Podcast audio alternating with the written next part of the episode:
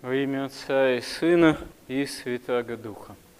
Когда ученики вопросили у самого Христа, как им молиться, чтобы Он научил их молиться, то Христос дал им и всем верующим в Него образец молитвы «Отче наш». И этот образец молитвенный еще сопроводил такими указаниями, что просите и дано будет вам, ищите и обрящите, стучите и отворят вам.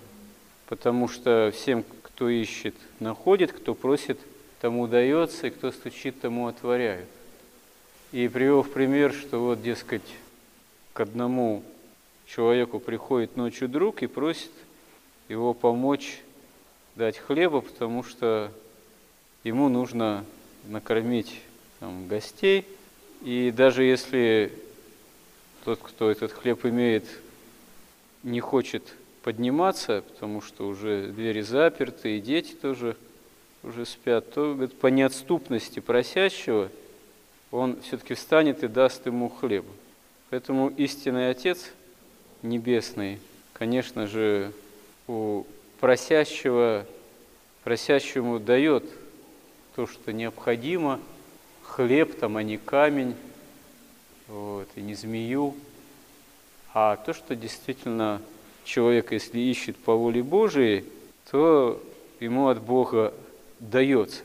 Но вот сама вот эта необходимость действительно искать воли Божией, она действительно является такой насущный тоже. Потому что говорить в молитве «Отче наш», что «да будет воля Твоя как на небе, так и на земле», это на самом деле очень серьезная такая просьба, такая просьба, обращенная к самому Богу. Потому что искать воли Божией с помощью и Бога человеческого, можно сказать, организма, тела, собрания церкви – это искать истинно спасения и истинно противостоять греху в себе. Потому что часто наша воля человеческая, она, увы, как раз-таки связана греховными и страстными движениями, и мир, лежащий возле, он тоже этому потворствует. Поэтому, с одной стороны, это нам, человеку, вообще свойственно желать искать то, что нам хочется – следовать своей воле, потворствовать ей, но на самом деле это часто, очень часто противоречит воле Божией, потому что мы чаще всего, если начинаем следовать своей воле, то ищем не спасительного для себя, а противоречащего как раз-таки воле Божией. Поэтому, если мы истинно христиане и произносим молитву «Отче наш» и говорим, что «да будет воля Твоя, яко на небеси, так и на земле», то мы на самом деле исповедуем главенство воли Божией над собой, а не наших человеческих устремлений. Но если посмотреть на нашу жизнь трезво, мы увидим, что на самом-то деле мы чаще всего ищем как раз-таки иного.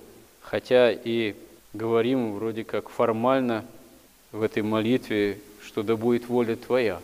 Именно потому, что наши греховные навыки, склонность, привычка именно к греховному образу жизни, себелюбие такое, поиск чаще всего именно материального благополучия, такого только земного комфорта, как раз таки это диктует. Это, можно сказать, все человечество в этом прежде всего преуспевает, а не в следовании воли Божией.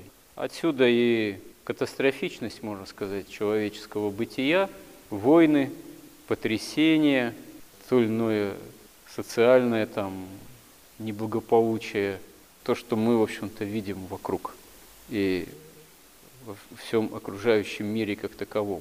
Если бы вдруг произошло такое чудо, и вдруг все люди на земле как один стали бы пытаться жить по воле Божией, наверное, может быть, не в одну секунду, но если человек, человечество вдруг в этом бы утвердилось, земля бы, наверное, быстро стала Царством Небесным.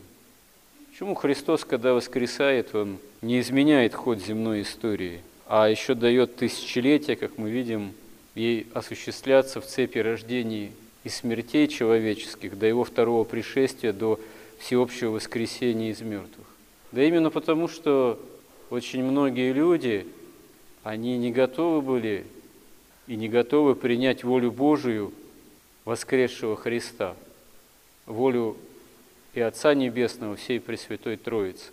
А если были бы все готовы, то обрели бы еще тогда все люди, все человечество со воскресения со Христом.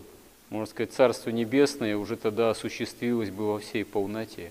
Не нужно было бы истории этой продолжаться еще не одно тысячелетие. А, кстати говоря, если почитать Новый Завет, мы увидим, что апостолы, они жили в таком ощущении, что земная история уже заканчивается, что буквально при их земной жизни уже Христос придет силу и славу и великую, и настанет уже всеобщее воскресение из мертвых. Но здесь они формально ошиблись, потому что история еще, как мы видим, длится и длится. Но на самом деле их такая духовная интуиция, она в этом смысле не погрешает, потому что на самом деле действительно для Бога один день как тысяча лет, и тысячи лет как один день, и Он уже спасение осуществил. А сколько время еще может и будет длиться земная история, это больше даже от человека, от человечества зависит.